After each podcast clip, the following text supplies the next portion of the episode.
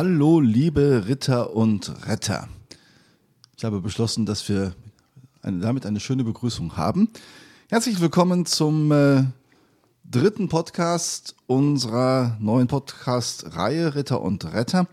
Und äh, ich möchte mit einem Zitat anfangen. Und das erklärt uns, glaube ich, dann auch schon direkt, ähm, wie gerade die momentane Stimmung ist. Dieses Zitat ist von dem österreichischen Schriftsteller, Theaterkritiker und Kunsthistoriker Egon Friedel, der gesagt hat, die Maschine ist die souveräne Beherrscherin unseres gegenwärtigen Lebens. Robert, wenn du dieses Zitat hörst, was verbindest du damit? Auto. Auto. Also ja, Auto. Das ist die Maschine im Alltag, die für mich so da in, in Verbindung steht.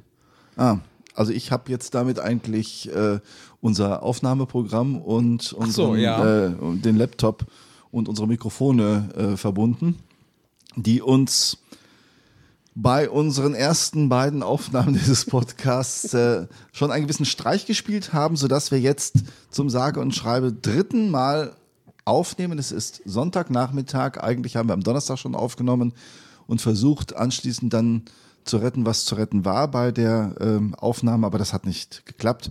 Und deswegen starten wir für euch, für uns noch einmal ganz neu. Und äh, achso, das wollte ich noch sagen zu diesem Erich Friedel, äh, Egon Friedel, dass mir der schon mal in anderem Zusammenhang vorher begegnet war, nämlich bei meinem, einem meiner Lieblingsbücher, die Tante Jolesch, ähm, mit, mit Erfahrungen oder, oder Aufzeichnungen aus der, aus der K&K-Zeit, aus der jüdischen Welt in, in, in äh, Österreich und äh, Wien im damaligen Kaiserreich. Egon Friedel ist nämlich 1938 aus dem dritten Stock seiner Wohnung in den, oder aus seiner Wohnung im dritten Stock, äh, in den Tod gesprungen, weil er auf der Treppe die Gestapo äh, kommen hörte. Er war Jude und er soll bei seinem Sprung vom Balkon äh, sogar noch den Passanten unten zugerufen haben, sie mögen bitte zur Seite treten, damit niemandem ähm, etwas passiert. Das hat mich damals schon sehr beeindruckt. Das aber nur am Rande. So, aufmerksame Zuhörer werden vielleicht schon ein leises Lächeln im Hintergrund äh, gehört haben. Und das ist das äh, Lachen, Schmunzeln unseres frohgestimmten, sonntäglich frohgestimmten Gastes, äh, Robert. Und das ist ja deine Lieblingsaufgabe, unseren Gast vorzustellen. Unseren Gast vorzustellen, ja. Unser Gast am heutigen Sonntag, wie auch am Donnerstag, die liebe Sandra Dransfeld. Ähm, ihres Zeichens bei den Maltesern, momentan Bundesjugendsprecherin mhm. im Bundesjugendführungskreis. Mhm. Ich habe mich noch mal ein bisschen ähm, am Freitag mit der Thematik Malteser Jugend auseinandergesetzt, weil vielleicht leicht vorweggegriffen, am Donnerstag war ich noch etwas unbelesen äh, und unkenntlich äh, mit der Malteser Jugend unterwegs. Du hast immerhin die, die vier, äh, wie sagt man, Säulen der Malteser Jugend, Schlagworte der Malteser Jugend äh, so einfach rausgehauen. Das war ja, das schon sehr aber, belesen. Das war aber eher mehr Glück als Verstand an dem Punkt. So, also, Gast heute, Sandra Dransfeld aus der Malteser Jugend. Darum soll es heute gehen.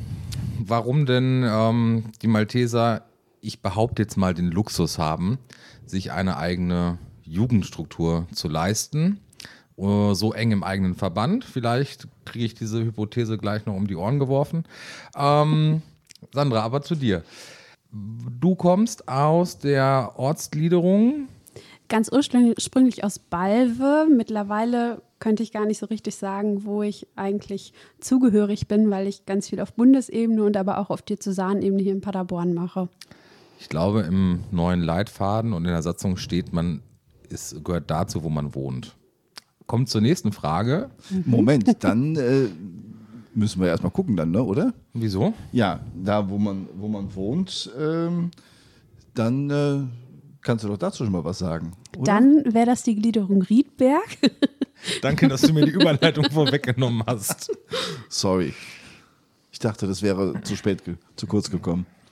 Nein. Oh. Nein. Gut, Riedberg liegt zwischen Paderborn und Gütersloh irgendwo im trauten Delbrücker Land.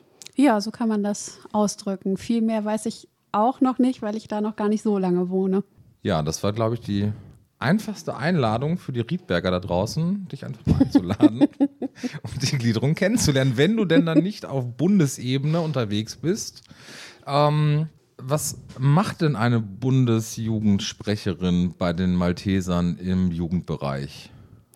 Ähm, also das ist natürlich jetzt nicht so mit einem Satz mal eben zu sagen, aber ganz generell ähm, bin ich Teil des Bundesjugendführungskreises. Ähm, das ist da so ein bisschen hierarchisch auch ähm, aufgegliedert tatsächlich nochmal. Also es gibt eben einen Bundesjugendsprecher oder eine Bundesjugendsprecherin, dann zwei Stellvertretende und zwei Jugendvertretende nochmal. Und ähm, genau, da habe ich im Moment dann eben das Amt der Bundesjugendsprecherin inne.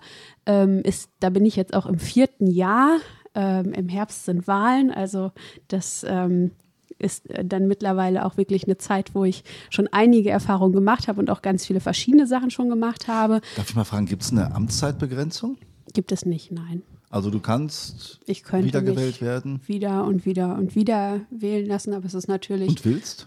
Ja, okay, nicht drüber. Das ist eine spannende Frage, die stelle ich mir auch gerade.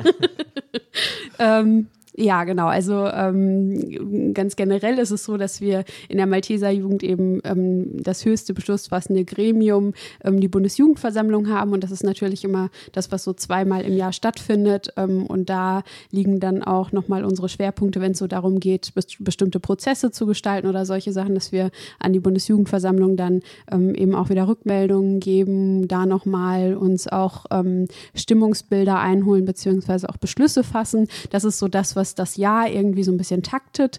Ähm, und wenn ich so meine Aufgabe als Bundesjugendsprecherin beschreiben sollte, dann ist es eigentlich in vielen Fällen ähm, so, ein, so einen Überblick zu behalten über das, was gerade in der Malteser Jugend ansteht, was auf Bundesebene ansteht. Das ist ganz viel strategisches Arbeiten, weniger so dieses ähm, Ausführende in, bei irgendwelchen Veranstaltungen, sondern mehr ähm, ja, wirklich strategisch gedacht an einzelnen Themen arbeiten und ähm, das Ohr immer gut an den Diözesen halten, an den Landesebenen halten, um ja da bestimmte bestimmte Themen dann auch eben voranzubringen.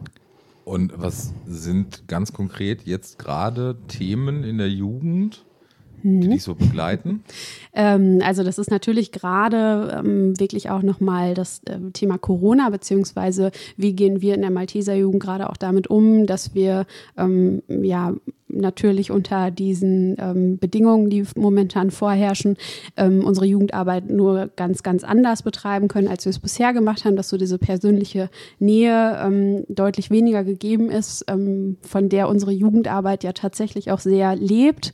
Ähm, da sind wir als BJFK gerade auch nochmal ähm, sehr daran interessiert, die, also alles, was in Deutschland in der Malteser Jugend so passiert und auch gemeinsam mit dem Malteser Hilfsdienst passiert, gut im Blick zu behalten und auch zu schauen, wenn es mal schwierig wird, ähm, da auch der Malteser Jugend nochmal den Rücken zu stärken. Ähm, da ist es uns wichtig, dass wir unsere Gruppenleiterinnen und Gruppenleiter vor Ort ähm, eben so unterstützen, dass ähm, die auch merken, ja, ähm, auch wenn es gerade schwierig ist, ist es trotzdem nicht unmöglich, Dinge anzubieten. Es ist trotzdem nicht unmöglich, mit unseren Gruppenkindern in Kontakt zu kommen und ähm, da wirklich dann auch wertvolle Angebote machen zu können. Also das ist gerade so ein Thema. Darf ich da mal einhaken? Ich mhm. kam nämlich, ähm, bevor wir jetzt heute die Aufnahme machen, äh, von einem Treffen unserer Malteser Jugend hier in Geseke, die eben jetzt auch mal wieder versuchen wollen, eine Gruppenstunde zu machen mhm. und sagen online, ja, das geht mal für einen Moment, aber das ist nicht wirklich etwas, was äh, ja. äh, für beide Seiten äh, besonders gewinnbringend äh, ist. Was ist denn jetzt möglich? Also ganz generell ist es gerade so, dass man, wenn man Gruppenstunde zum Beispiel machen möchte oder also viele fangen gerade auch erstmal mit anderen Veranstaltungen wieder an, ähm, es natürlich immer darum geht, die Hygiene- und Schutzmaßnahmen wirklich auch einzuhalten und dafür Sorge zu tragen. Ähm, ich merke, also das ist auf der einen Seite für viele ähm, Gruppenleitende vor Ort erstmal ein großes Hindernis, eine große Hürde. Ähm, ich bin aber wirklich auch total beeindruckt, was da alles schon geschafft wurde. Also da müssen dann Konzepte entstehen, die vorgelegt werden müssen und dann dementsprechend auch bewilligt werden müssen. Das ist nicht ganz einfach.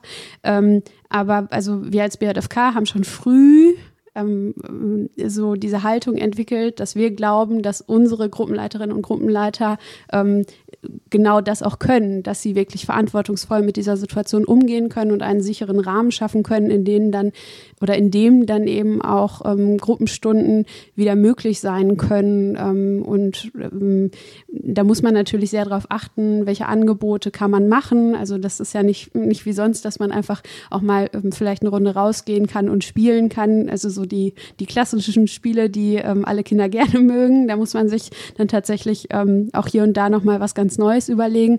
Und ich bin super begeistert davon, wie kreativ da dann auch die Gruppenleitenden wieder werden, ähm, wenn es eigentlich, also wenn es vor allem darum geht, auch so diese Begeisterung bei den Kindern wieder hervorzurufen. Das wäre noch ein äh, zweiter Punkt. Was hast du das Gefühl, äh, wie nah bist du an den, so ich sage jetzt mal, an der Basis noch mhm. dran mhm. in deiner Position? Ähm, also letzten Endes äh, ganz klar nicht, nicht allzu nah. Also ich habe ähm, Freunde, die selber noch Gruppenleiterinnen und Gruppenleiter sind und ähm, dadurch kriege ich natürlich eine ganze Menge mit. Ich kriege auch aus meiner ehemaligen Ortsgliederung Balve eine ganze Menge mit. Ähm, letzten Endes ist es aber schon so, dass man deutlich merkt, dass da einige Ebenen zwischen mir und der Ortsebene liegen. Ne? Also ähm, also mit die Themen, mit denen ich mich befasse, da merkt man auch an vielen Stellen, ähm, das sind Themen, die die Bundesjugendversammlung betreffen und die ähm, durch ihre Folgen, die sich aus solchen Prozessen dann entwickeln, irgendwann auch die Ortsebene betreffen werden, aber es ist gar nicht so direkt miteinander verknüpft, dann in den Momenten ganz oft. Äh, ja, wenn ich das so höre, ist es ähm, ja ähnlich wie im Erwachsenenverband. Ähm, was sind denn so Themen, was wären denn so Themen, die ähm, generell so auf Bundesebene unter den vier Leitgedanken der Malteser Jugend, investigativ wie ich bin, möchte ich sie nochmal nennen, Das dann kann ich jetzt ja an der Stelle sagen, auch die Reihenfolge zählt. Ja, okay, dann probiere ich mal, ob die Reihenfolge du, warst, du, warst du genauso irritiert wie ich, als Robert währenddessen auf einmal in seinem Handy schnüffelte ja. und ich dachte, auch, oh, wir können das Gespräch jetzt auch zu zweit fortsetzen. Nein. Aber es war also alles, alles für den Club. Genau, alles für den Club. Ähm, Lachen, Lernen, Glauben, Helfen richtige Reihenfolge? In der Jugendordnung steht es nochmal anders, aber es ist schon okay. Dann, wie heißt es dann richtig offiziell? Ähm, es ist Lachen, Glauben, Helfen, Lernen. Okay. Ja, aber was Nein, sind denn so stimmt klassische... gar nicht, es ist Glauben, so. Lachen. Gut, schön, dass Sie dass das erste Gesicht äh, auf Bundesebene die Reihenfolge auch so aus dem FF kann. Ähm, was, wenn, was sind denn so Themen tatsächlich, auch jetzt verbunden mit Gruppenabenden, die nicht so im, im persönlichen Kontakt stattfinden können? Ähm, unter Lachen kann ich mir noch so vorstellen, ja, so ein Stammtisch Light per Teams im Videochat. Ähm, der ein oder andere erzählt dann einfach ein bisschen dummes Zeug und äh, dann wird gelacht. Aber ist es das wirklich? Mm, also letzten Endes ähm, könnte ich jetzt meine, meine Arbeit auf Bundesebene gar nicht so krass in diese vier Schlagworte unterteilen. Ich glaube, es ist immer eine Mischung aus vielem. Also wenn ich mir zum Beispiel das Schlagwort Lachen vorstelle, dann denke ich, ähm, auf jeden Fall immer an unser Bundesjugendlager. Ähm, also da stecken wir ähm, nicht direkt als äh, Vorbereitungsteam mit drin als Bundesjugendführungskreis, aber das ist natürlich unser großes Interesse, dass das stattfindet und ähm, dass das auch also wir, wir begleiten das auf jeden Fall auch gut und gucken dann vor Ort, dass wir im Grunde eigentlich auch nochmal ja so ein bisschen so eine Art Verbandspolitik auch betreiben. Also ähm, das, ähm, also da ist es auf jeden Fall so, da steckt für mich das Lachen auf jeden Fall drin, da steckt aber ähm, zum Beispiel auch das Lernen ganz klar mit drin. Ähm, ja, und eigentlich auch das Glauben und auch das Helfen. Steckt irgendwie alles drin.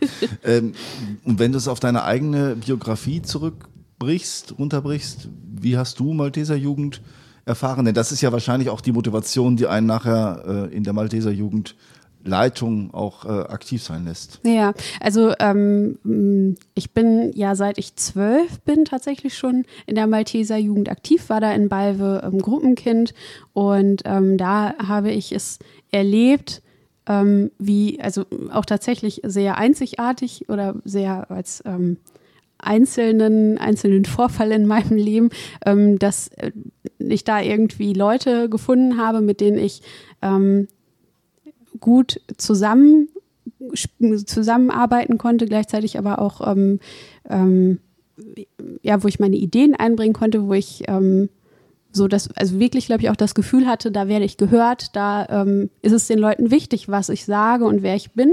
Und ähm, ich glaube, da, das war so die, das erste Mal, dass ich ähm, wirklich in der Malteser Jugend so dieses Gefühl hatte, ähm, die sagen, komm zu uns, sei dabei, mach mit und bring dich richtig ein mit dem, was du hast, mit dem, was du kannst, mit dem, was du willst. Ähm, ich, also ich glaube, das ist so das, was mich ähm, ganz früh schon ganz doll geprägt hat ähm, und was dann auch der Grund dafür war, warum ich danach Gruppenleiterin geworden bin, warum ich ähm, vor Ort auch als Jugendsprecherin war ähm, und irgendwann ist es dann so weitergegangen, dass ich ähm, im Diözesanjugendführungskreis in Paderborn aktiv wurde und ähm, ganz spannend ist, dass die, sich das durch meine Biografie so ein bisschen durchzieht, dass dann immer jemand da war, der gesagt hat, ey, probier das doch mal, ey, ich, ich traue dir das zu, mach das doch einfach mal. Also selbst als ich ähm, Bundesjugendsprecherin wurde, also als ich dafür ähm, kandidiert habe, was vorher irgendwie schon so, dass ich da auch mal drüber nachgedacht habe, aber ähm, da waren zwei, drei Leute, die haben mich dann wirklich irgendwann angesprochen, haben gesagt, Sandra, wir suchen gerade wirklich jemanden, der dieses Amt übernimmt. Und wir können uns das gut vorstellen, dass du das machst. Und ich glaube, so, so dieses, diese Form zu merken, ähm, über, so über die eigene Selbstwirksamkeitserfahrung hinaus zu merken, da gibt es Leute, ähm, die, die trauen dir das zu. Die, ähm, die wollen so eine wichtige Aufgabe in deine Hand legen. Und ähm, also ich glaube, das ist das, was ich immer wieder in der Malteser Jugend erlebt habe, an ganz vielen Stellen und was mich so in meiner persönlichen Entwicklung, glaube ich, schon auch sehr hm. bereichert hat. Was du auch weitergibst an, an andere Jugendliche. Ja. Ähm, ich habe auf meinem, ähm, ich überlege jetzt gerade, ob es damit, nee, vielleicht erst nochmal die andere Sache. Ähm, ich habe eine ganz große äh, Stärke äh, gemerkt der Malteser Jugend. Für diejenigen, die es nicht wissen, äh, ich war ja auch lange Jahre sozusagen Jugendseelsorger, eine ganz große äh, Stärke gemerkt in der Zeit der als die Geflüchteten gekommen mhm. sind. Was Integration angeht, dass das bei der Malteser Jugend einfach super aufgehoben war. Wie hast du das damals erlebt? Mhm. Ähm, ich habe das ähnlich erlebt. Also ähm, da, da war es, also es war ja wirklich so eine Phase, wo auch fast jede Ortsgliederung damit in Berührung gekommen ist und vor diese Herausforderung gestellt wurde. Ähm, und ähm, also so zwei, drei Jahre später hat sich irgendwie interessanterweise ähm, so ein geflügeltes Wort entwickelt, was da total gut passt. Ähm, das heißt die bunte Bande, also die Malteser Jugend ist eine bunte Bande. Ähm, und ich finde, das passt total gut auf diese, auf diese Phase auch, auf die, ähm, also äh, in, in diese Zeit hinein, ähm, weil ich finde, diese, dieses Wort bunte Bande macht nochmal sehr deutlich, ähm, dass es in der Malteser Jugend, dass wir eine Gemeinschaft sind, die aber ähm, sehr offen ist und die ähm, sehr viel Freude daran hat, vielfältig zu sein und ähm, in der es total gut möglich ist, ganz persönliche Talente weiterzuentwickeln und einzubringen. Und ich glaube, genau das stärkt dann auch jeden Einzelnen. Und ähm, vor dem Hintergrund ähm, habe ich wirklich auch die Phase, in der viele Geflüchtete nach Deutschland gekommen sind, so erlebt, dass äh, da ganz viel Offenheit geherrscht hat. Ähm, es gab dann innerhalb der Malteser Jugend auch ähm, dann schon erste Ideen, dass wirklich ähm, auch Projekte entwickelt wurden, wie Integration nochmal besser auch gelingen kann. Ähm, das wurde dann in Gruppenstunden implementiert und solche Sachen. Ähm, also da habe ich ganz viel Kreativität erlebt ähm, und auch wirklich den Willen dazu, da auch gesellschaftlich was zu zu schaffen und das aber ähm, meistens gar nicht ähm, so verkopft. Genau, sondern, also sondern eigentlich politischen Forderungen genau, und sowas, ne? Genau, sondern eigentlich eher ähm, so durch genau dieses Prinzip, komm, komm zu uns, sei dabei, mach mit, du bist ein Teil von uns und du machst uns bunter.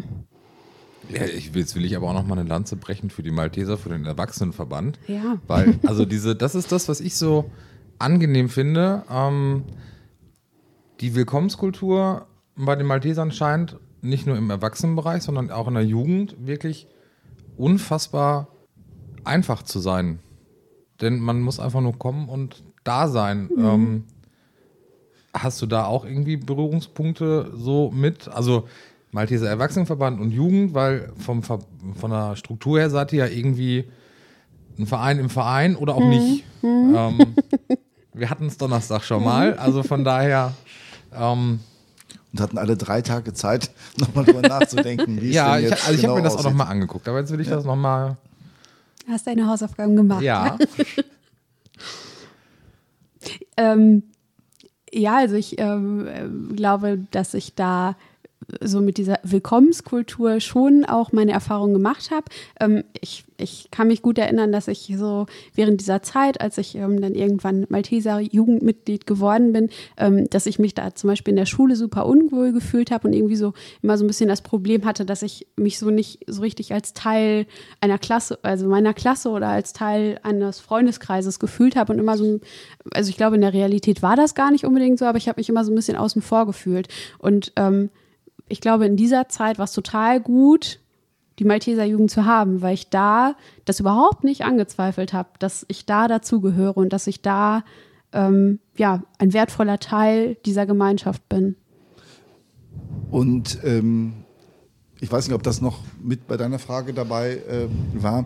Dieses Verhältnis Malteser Jugend und ähm, Gesamtverband, oder? War das eigentlich gar nicht deine Frage? Doch, doch auch, ja. Aber ich glaube, man trennt ja Erwachsenenverband und Jugendverband, richtig? Ja, also das ähm, ist dann so ein bisschen die Frage, aus welcher Perspektive man das betrachtet. Also ähm, einerseits ist es so, dass wir als Malteser Jugend eben ein ähm, anerkannter Jugendverband sind und damit ähm, also da gibt es so das Wort, das nennt sich eigenständig, wobei das finde ich sehr missverständlich ist. Wir versuchen da, weil wir da gerade auch noch mal in so einem Prozess des Aushandelns äh, äh, oder in einem Aushandlungsprozess des Miteinanders sind. Mit dem Malteser Hilfsdienst versuchen wir gerade von Selbstorganisation zu sprechen. Also das ist ein Prinzip von Jugendverbandsarbeit, ähm, wo es eben nochmal darum geht, ähm, dass man also aus dem Selbstverständnis als Jugendverband heraus wirklich auch ähm, Entscheidungen selbst treffen kann, dass man ähm, in verschiedensten Aspekten, die unsere Arbeit betreffen, ähm, selbst organisiert ist. Also das ist so der eine Bereich, der gerade auch tatsächlich sehr ähm, aktuell ist und ähm, auf vielen verschiedenen Ebenen auch diskutiert wird im Moment.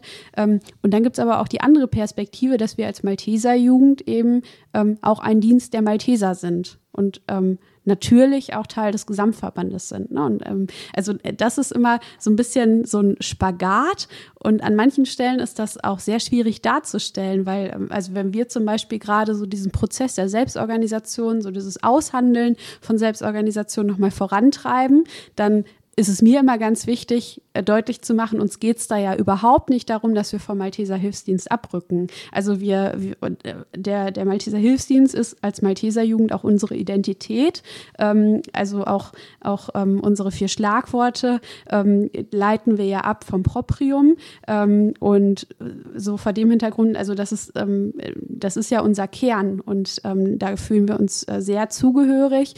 Nur so dieses also wie wir dann trotzdem zueinander in Beziehung stehen, da merken wir gerade, das müssen wir einfach noch mal ein bisschen neu aushandeln. Nur von eurer Seite aus oder auch von Seiten des Gesamtverbandes aus? Also, dass die manchmal denken, ach, da kommt jetzt wieder diese demokratisch organisierte Jugend, die so viel diskutiert? Also das will ich natürlich nicht unterstellen, dass die das denken, aber also man merkt schon, dass ähm, viele, viele Vorgehensweisen, also gerade auch was Meinungsbildung und solche Sachen anbelangt, dass das sehr unterschiedlich ist und dass wir, ähm, also wir sitzen ja auch mit zwei Stimmen im Präsidium des Malteser Hilfsdienstes zum Beispiel, ähm, da merke ich immer wieder, dass ähm, manche ähm, Dinge, die da besprochen werden, nicht meinen Vorstellungen entsprechen oder nicht, nicht meiner Einstellung entsprechen, weil es mir viel wichtiger wäre, mehr Menschen an Prozessen zu beteiligen, ähm, wirklich diese Meinungsbildung auch zu betreiben. Und also das, das ist halt so wirklich äh, das, was ja bei uns aus demokratischen Strukturen entsteht, so dieser gesamte Verbandsaufbau.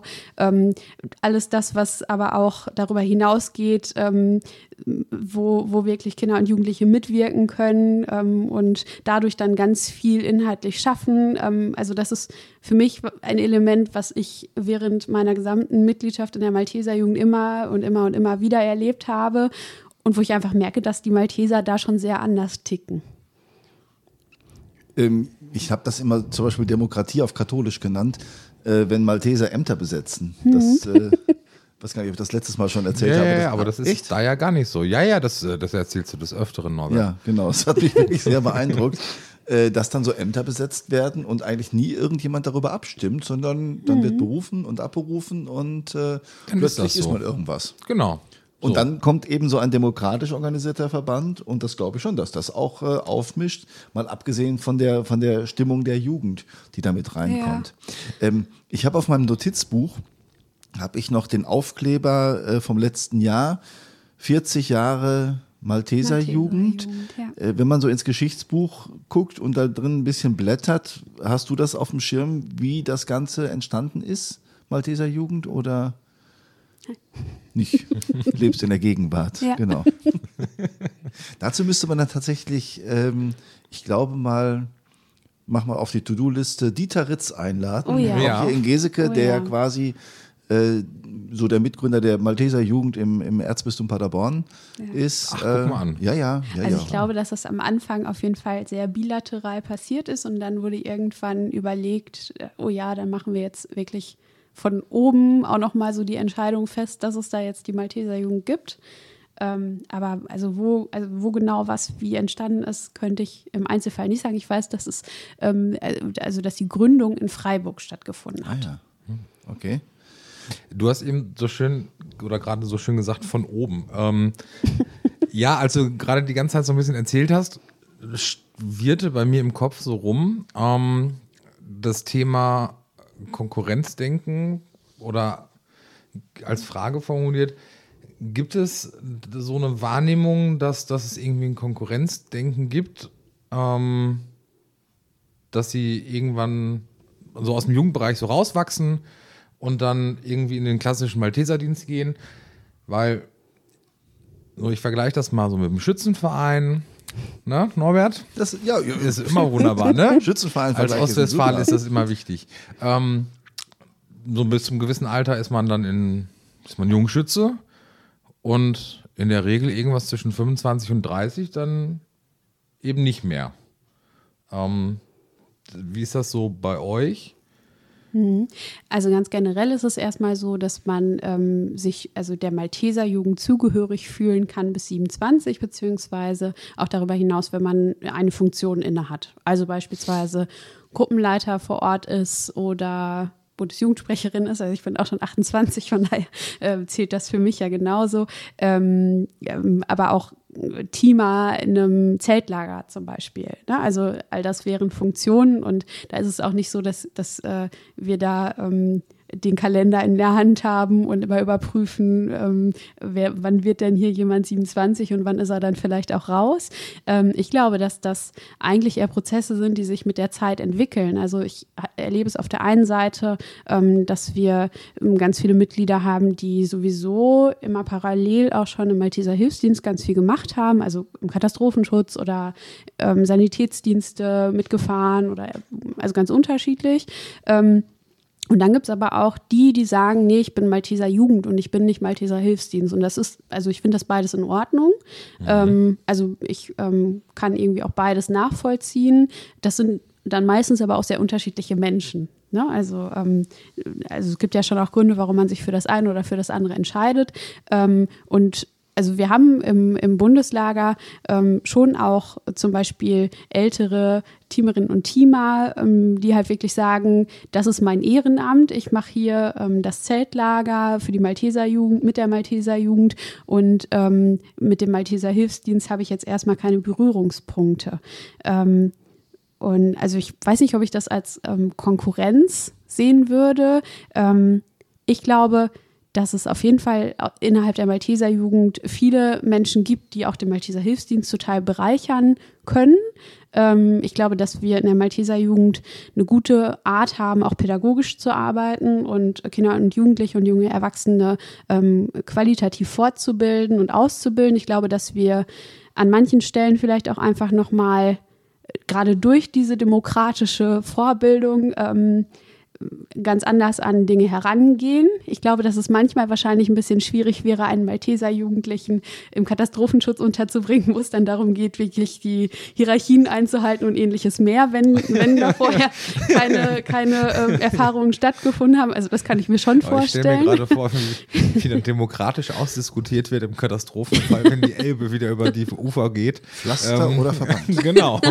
Oder welche Art von Sandsack müssen wir jetzt ja. äh, anpacken?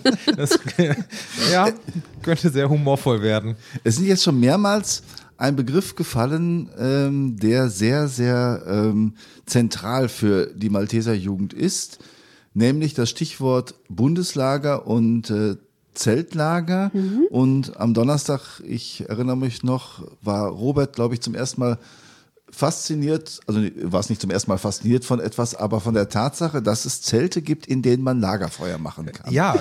kannst, du, kannst du Robert mal ein bisschen was erzählen über die Zeltlager der Malteser Jugend? Ja, also ähm, äh, die Zeltlager der Malteser Jugend bestehen natürlich nicht nur aus Zelten, in denen man Feuer machen kann, aber das ist schon ähm, ein, ein ähm, ganz äh, wesentliches, wesentlicher Kernpunkt, beziehungsweise das macht meiner Meinung nach irgendwie nochmal ganz viel von, von der Atmosphäre äh, von solchen Zeltlagern auch aus. Ähm, also Zeltlager ganz generell ist ähm, etwas, was in fast jeder Diözese ähm, umgesetzt wird oder stattfindet. Ähm, das ist im Jahr unterschiedlich. Also es gibt ähm, auf der einen Seite Diözesen, die machen wirkliche Winterlager, wo die dann auch in solchen Jurten ähm, ganz oft schlafen, wo dann auch nachts geheizt ist. Ne? Also das, das Jurten ja, sind diese Zelte, in denen man genau, Feuer machen kann. Genau, ne? also es sind so große schwarze Zelte, ähm, wo man ähm, eben, also gibt es ganz unterschiedliche Modelle, ähm, kann man auf unterschiedliche Art und Weise aufbauen. Ähm, Im Bundeslager ist es so, da haben wir sogar eine Jurtenburg. Das heißt, da wird ähm, wirklich ein riesengroßes schwarzes Zelt aufgebaut ähm, mit ganz vielen verwinkelten Ecken, wo man sich dann abends auch gemütlich hinsetzen kann. Und ähm, ja, da, auch da gibt es dann eben ein Lagerfeuer und ähm, das also ich finde immer so ein, so ein Tag im Bundeslager ist ähm, erst dann zu Ende, wenn man abends äh, in der Jurte gesessen hat und ein bisschen gesungen hat. Ähm, und also das ist natürlich auch so der Ort, wo, wo man dann irgendwie abends auch gute Gespräche führen kann. Und ähm, man trifft im Bundeslager immer ganz, ganz viele Leute wieder, die man meistens ein ganzes Jahr nicht gesehen hat. Und ähm, also das ist für mich, ist, also wenn ich darüber spreche, merke ich, dass da schon so ein Wohlgefühl aufkommt. Ein Wohlgefühl, was dieses Jahr natürlich gefehlt hat. Hat es Ersatzveranstaltungen gegeben. Ich weiß, hier auf Paderborner. Ebene mhm. hat es so ein Online-Angebot gegeben genau. in der Zeit des Zeltlagers. Ja, also ähm, das hat jede Diözese tatsächlich sehr individuell geregelt oder umgesetzt. Ähm, es gab äh, die digitalen Pfingstzeltlager, die sehr spannend waren. Es gab aber auch ähm, sowas, also sowas, was eher so in Richtung Faxnacht ging, also so ähm, Aufgaben. Jetzt, jetzt guckst du schon ganz irritiert. ähm, also Aufgaben, die die Gruppen dann zu bewältigen hatten oder ähm, erledigen konnten von zu Hause aus ähm, und wo dann hinterher ähm, so ein Preis äh, ausgelobt wurde. Ich habe auch von, von einer Diözese gehört, die Pfingstlagertaschen gepackt hat und verschickt hat, sodass jeder so sein persönliches Pfingstlager zu Hause hatte. Ähm, das war ganz, ganz unterschiedlich. Beim Bundeslager war es dieses Jahr so, dass der Arbeitskreis, der sich so um die Vorbereitungen kümmert, ähm, beziehungsweise das gesamte Vorbereitungsteam, ähm, sich bewusst dafür entschieden hat, dass die ähm, nicht jetzt ähm, wirklich ein paralleles Programm über die Woche hinweg online machen, ähm, ähm, sondern, und da freue ich mich ganz besonders, die Diözese Köln, die ja der Ausrichter gewesen wäre, die haben sich bereit erklärt, ähm, dann in zwei Jahren das Bundeslager auszurichten. Ne? Und also vor dem Hintergrund gab es einen Kleinkunstabend auf digitale Art und Weise. Äh, dafür wurde sogar tatsächlich eine Jurte extra aufgebaut und äh, das wurde auch aus der Jurte heraus dann gefilmt. Ähm, aber es war nicht so, dass wir jetzt die ganze Woche ähm, da irgendwie Programm gehabt hätten für diejenigen, die zu Hause sitzen und traurig sind, dass das Bundeslager ja. nicht stattfindet. Wir müssen und sollten dringend noch einen anderen Bereich ansprechen, der uns allen dreien sehr am Herzen liegt, nämlich. Äh, du meinst wahrscheinlich Lourdes? Ja, genau denn äh, du bist auch Verantwortliche für das oder Hauptverantwortliche für das Jugendprogramm in äh, der oder bei der bei der Paderborner Lourdes Wallfahrt mhm. Sag mal, was bedeutet Lourdes für dich? Wie sind deine Lourdes-Erfahrungen und was bedeutet diese Arbeit bei der, im Jugendprogramm ähm, der Lourdes-Wallfahrt? Mhm. Ja, auch das ist wieder was. Also ich muss sagen, ich finde äh, bei den Maltesern immer ganz viele ähm, Erfahrungen und Erlebnisse, die ich eigentlich gar nicht so richtig in Worte fassen kann. Ähm, Lourdes ist für mich auch so etwas. Also ähm, ich bin also wäre, hätte es dieses Jahr stattgefunden, wäre ich äh, das achte Mal mit nach Lourdes gefahren. Ähm, das allererste Mal habe ich meine Gruppenkinder nach Lourdes begleitet und da war es wirklich eigentlich vorher so, ähm, der Raimund Neuhaus hatte mal so ein bisschen was erzählt und dann habe ich gedacht, na gut, dann fahre ich da mal hin mit denen. Ähm, habe aber mir da vorher überhaupt keine Gedanken gemacht, wie das wird und was da passiert. Ähm, sondern das war eher so die Gruppenleiterperspektive, wo ich gedacht habe, ja, meine Kinder möchten da hinfahren, dann fahre ich mal mit. Ähm, und als ich da war, hat mich das wahnsinnig beeindruckt. Also ich ähm, finde, ähm, auf der einen Seite ist Lourdes irgendwie so ein ganz spannender Ort mit einer äh, super ähm, interessanten Atmosphäre. Also ähm, schon alleine so dieser, diese Vorstellung, dass so, so, so viele Menschen ähm, nach Lourdes kommen, kommen aufgrund ähm, der Tatsache, dass sie daran glauben, dass es ihnen gut tut. Und also dieses, dieses Guttun, das ist ja, hat ja dann auch wieder tausende Facetten. Also da gibt es ja Menschen, die wirklich nach Lourdes fahren, weil sie darauf hoffen, wieder gesund zu werden. Und dann gibt es Leute, die dahin fahren, ähm, weil, sie, weil sie dankbar sind und diesen Dank ausdrücken möchten, diese Dankbarkeit ausdrücken möchten. Ähm, ich finde aber auch die, ähm, die Wallfahrtsgemeinschaft, in der wir nach Lourdes fahren, ähm, das ist ähm, also das ist auch immer sehr prägend. Also so diese Mischung aus ähm, jung und alt und ähm, auch da sind ja, machen sich ja in diesem Zug und in diesen Flugzeugen, ähm, machen sich ja und in den Bussen ja auch ähm, ganz, ganz viele Menschen mit den unterschiedlichsten ähm, Lebensgeschichten auf den Weg. Und ich glaube, das ist das, was mich immer besonders reizt. Man kommt mit ganz, ganz vielen Menschen in Berührung und in Kontakt und ähm, tauscht sich miteinander aus. Ähm, und da, da geht es natürlich um, um den Glauben im Kern, aber da geht es um, um so viel mehr irgendwie noch. Ich glaube, das ist das, was mich immer wieder packt und wo ich immer, also ich stelle gar nicht in Frage, ob ich da hinfahre oder nicht, sondern das ist für mich ähm, ganz natürlich, dass es wieder nach Lourdes geht. Und so meine Aufgabe im Jugendteam, ähm, da äh, motiviert mich, glaube ich, dass ähm, ich gerne das zurückgeben möchte, was ich selber erlebt habe, nämlich dass ähm, vor Ort es Menschen gibt, die sehr genau auch darauf gucken, was sind denn eigentlich die Bedürfnisse von Kindern und Jugendlichen und jungen Erwachsenen auf dieser Pilgerreise und was interessiert die, was spricht die an, ähm, wie kann man die nochmal gut mitnehmen. Ähm, das ist das, was ich in meinen ersten Jahren selber erlebt habe und ähm, wo ich irgendwann gemerkt habe, ja, das ist irgendwie voll mein Ding, genau in diese Richtung weiterzudenken. Und ähm, also ich glaube auch einfach, dass da viele Menschen zusammenkommen in diesem Team, in diesem Jugendteam, die das gerne machen möchten. Ich glaube, viele von denen, die jetzt unseren Podcast hören, äh, die werden jetzt sagen, Wahnsinn, dass jemand fünf Minuten lang äh, über etwas erzählen kann, wo er am Anfang sagt, was er am Anfang sagt, das kann man gar nicht in Worte fassen. Und ich finde, das äh, spricht ja schon dafür, dass man also einfach merkt, du brennst äh, für Lourdes und für die Erfahrungen, die wir alle drei ähm, unterschied, auf unterschiedliche Weise und äh, in unterschiedlicher Häufigkeit äh, bei der Lourdes-Wallfahrt ähm, gemacht haben schon. Ne? Mhm. Aber du bist ja jetzt auch da, du steigst ja jetzt auch da so richtig ein. Wahrscheinlich auch nicht, weil nur die Pflicht ruft. Nein, nein, nein, nein. Also ich bin ja letztes Jahr das erste Mal äh, mit den Maltesern gewallfahrtet nach Lourdes vorher äh, immer mit dem mit einem Konkurrenzverein, wenn man so will, aus dem Sauerland. Ähm, aber unterm Strich war es bei den Maltesern nochmal was anderes. Von daher, das hat mich so ein bisschen gepackt. Ähm, ich glaube, ich könnte jetzt auch gut fünf Minuten darüber reden, warum und wieso.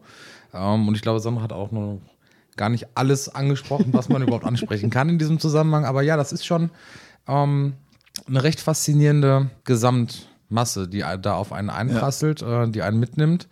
Ja, es ist so eine Mischung ne, mit, also mit der Gemeinschaft und, und äh, diese ganz unterschiedlichen Menschen, die Generationen, Pilgerfahrt der Generationen. Ähm, und eben diese tiefen Glaubenserfahrungen, das ist schon toll, ne? Ja, und also was mich am meisten da beeindruckt hat, ist, ähm, dass es zwar viele Malteser gibt, die mitfahren, die kennen sich auch, ne, was du eben sagtest, auch mit dem, mit dem Bundesjugendlager. Man freut sich drauf und die freuen sich genauso darauf. Aber es gibt auch genug Leute, die fahren das erste Mal mit oder das erste Mal wieder nach, ich weiß nicht wie viele Jahren. Und es ist einfach eine Gruppe. Ähm, es ist eine Dynamik, die da entsteht und, und ein Gemeinschaftsgefühl und nicht so ein bisschen partiell, wenn man so das so ein bisschen äh, unterscheiden möchte. Und das finde ich sehr angenehm. Wird auf jeden Entschuldigung. Na, alles gut. Also wie es halt einfach so generell in allen Bereichen bei den Maltesern so ist. Ne? Also ich glaube, so dieses gute Grundgefühl, was da ist. Jetzt kommt der Hund hoch. Ja, der Vorsicht. freut sich auch. Ja. Das liegt er sich schon wieder. Ähm, also es ist wirklich so dieser, dieser Nährboden, glaube ich, auf dem Menschen gerne Zeit miteinander verbringen. Ähm, Ja. Und das merkt man einfach. Wird auf jeden Fall ja auch nochmal ein eigenes Kapitel äh, werden im Podcast, äh, dass wir über die Lourdes-Wallfahrt nochmal näher sprechen. Aber wir merken immer wieder, glaube ich, auch bei den Paderborner Maltesern, äh, dass Lourdes prägt. Also Ja, man versteht, glaube ich, die Paderborner Malteser in ihrer momentanen Dynamik nicht, wenn man die Lourdes-Wallfahrt äh, nicht kennt. Das, Ja, das ist irgendwie ein Kern mit, Ja. wo nochmal so das Thema ne, Glauben, sowohl im, im jugendlichen Alltag als auch bei, bei Älteren im Alltag nochmal wirklich so konzentriert auf, auf vier, fünf, sechs Tage wirklich aktiv ähm, dann den Alltag begleitet oder gestaltet. Ähm, ja. In der ungekürzten Version dieses Podcasts sind wir jetzt bei Minute 41 äh, schon angekommen. Und deswegen äh, gibt es noch zwei Fragen, die schon am Donnerstag äh, da waren und äh, vielleicht noch mal ein bisschen auch in, dein, in deinen privaten Bereich äh, reingehen. Nämlich die eine Frage war, wenn ich an Gießen denke, kann sagen, wenn ich an Gießen denke, denke ich an den Bahnhof von Gießen. Das ist doch das Einzige, was ich von Gießen äh, kenne. Aber du hast in Gießen studiert. Genau. Ja, also ähm, ich glaube, wenn ich an Gießen denke, dann, dann denke ich irgendwie an ganz viele verschiedene Sachen. Ich habe ähm, da auf jeden Fall während meines Studiums super gerne gelebt. Ähm, man, es, gibt, es gibt von Gießen das Gerücht, dass es eine ähm, ganz hässliche Stadt sein soll. Ähm, das habe ich irgendwie nie so empfunden. Ähm, ich weiß, beim letzten Mal hast du über den Satz gelacht, es hat auch schöne Ecken. Ja, ich finde, das, das ist so, so ziemlich das Schlimmste, was man über eine Stadt sagen kann. Zwei Sachen finde ich. Einmal, das hat auch, diese Stadt hat auch schöne Ecken. Und zweitens, indem man beschreibt, äh, wo sie liegt, dass man schnell aus ihr äh, rauskommt. Ich finde, Aber das mit den schönen Ecken ähm, kann ich auch nur nachvollziehen, weil das, was ich von Gießen kenne, sind eigentlich viele kastige Bauten. Das Wortspiel, haha, Ecken. ach so. Oh. ah ja. Ah, Ja. ähm, ja, da müssen wir vielleicht mal nach Gießen fahren. Unbedingt sollte man nach Ja, Gießen fahren. Sollte also- man nach Gießen also- fahren? Genau, warum sollte man nach Gießen fahren? Meine absolute Empfehlung. Ähm, also es ist natürlich eine wirkliche Studentenstadt. Ich glaube, irgendwie 60 Prozent Studierende gibt es in Gießen. Ähm, und das merkt man, finde ich, an allen Ecken und Enden. Ähm, mein besonders größtes, äh, es ist kein Hobby gewesen, aber was ich irgendwie sehr gerne gemacht habe. Es gibt in Gießen die Tradition, wenn man etwas nicht mehr braucht, dann schmeißt man es nicht weg, sondern man stellt es an die Straße. Oh, das kenne ich aus Freiburg und, auch. Und wenn man, wenn man da durch die Straßen läuft, dann findet man an jeder Ecke irgendwelche Kartons, wo Sachen drin liegen. Und ähm, ich habe das mal so weit getrieben, dass ähm, der Freund meiner Mitbewohnerin mir gar nicht mehr geglaubt hat, dass ich diese Sachen gefunden habe. Der war immer der Meinung, ich hätte das irgendwo geklaut. ähm, aber also das war irgendwie mal total schön, so, so dieses Gefühl, okay, ähm, wenn ich etwas nicht mehr brauche, dann gebe ich das weiter und vielleicht freut sich jemand anders drüber. Das habe ich immer ähm, in beide Richtungen sehr gerne genutzt und ich fand, das, das hat immer äh, Gießen irgendwie eine ganze Menge Charme auch gegeben. Norbert, hast du es eben gehört? Wir haben am Donnerstag über das Gender-Sternchen gesprochen, ne? Ja, Sie hat das stimmt. eben, ja, sie, wir sind schon einen Schritt weiter in der sprachlichen Entwicklung, denn sie hat nicht mehr von Studenten und Studentinnen gesprochen, sondern von Studierenden. Genau. So. Das war das, genau, die Frage mit dem Gender-Sternchen, ob du das Gender-Sternchen sprichst. Letztes Mal konntest, wolltest du mir nicht glauben, dass diese Frage stattdessen auf, tatsächlich auf dem Zettel so stand. so viele schöne Fragen beim letzten Mal gestellt und jetzt geht es wieder darum. Okay, dann lassen wir die Frage. Gut, dann kommen wir zu einer wunderbaren Frage. Ähm, wir sind ja so im Zeitfenster ungefähr ja, im, am, am auf Ende der, auf der Zielgeraden. Ähm, ich weiß jetzt nicht, letztes Mal habe ich es formuliert, äh, was heißt es für dich, eine Ritterin und eine Retterin zu sein? Ich weiß jetzt nicht, wie man das in der Gendersprache nochmal entsprechend formulieren müsste, aber wir man lassen müsste eine mal. Pause machen, so Ritterin. Genau. Also Ritterin das, das, oder. Das sind dann die Striche auf Ritte, dem, auf dem Programm, Ritterenden. darüber sage, oh, das kann man rausschneiden. Da okay. wir was sparen. Ach naja, aber letzten Endes, wenn du mich ansprichst, dann darfst du auf jeden Fall getrost Ritterin und Retterin sagen. da bist du auf jeden Fall schon mal einen Schritt weiter. Ich weiß, äh, ich habe irgendwann, da hatte der Frank Kaiser mich mal angesprochen für so eine Facebook-Kampagne. Schöne und, Grüße ähm, nach Nordhessen übrigens. Genau, schöne Grüße nach Marburg, was ja auch ganz in der Nähe von Gießen ist. Und auch ähm, eine schöne Stadt. und der hat jedenfalls gemeint, ich sollte doch bitte ähm, ihm mal so einen Satz zukommen lassen, warum ich Ritter und Retter bin und ich habe dann geantwortet, ich bin Ritterin und Retterin, weil und dann hat er zurückgeschrieben, ja, nee, so ist das nicht gemeint, so machen wir das nicht. Also von daher, wenn du, wenn du mich jetzt fragst, warum ich Ritterin und Retterin bin, bin ich schon sehr zufrieden. Ja, und warum? Also ähm, dem Frank Kaiser habe ich ähm, äh, geantwortet. Ähm, das war nur ein kurzer Satz. Und zwar war das, ähm, weil ich die gute Entscheidung suche und nicht die einfache.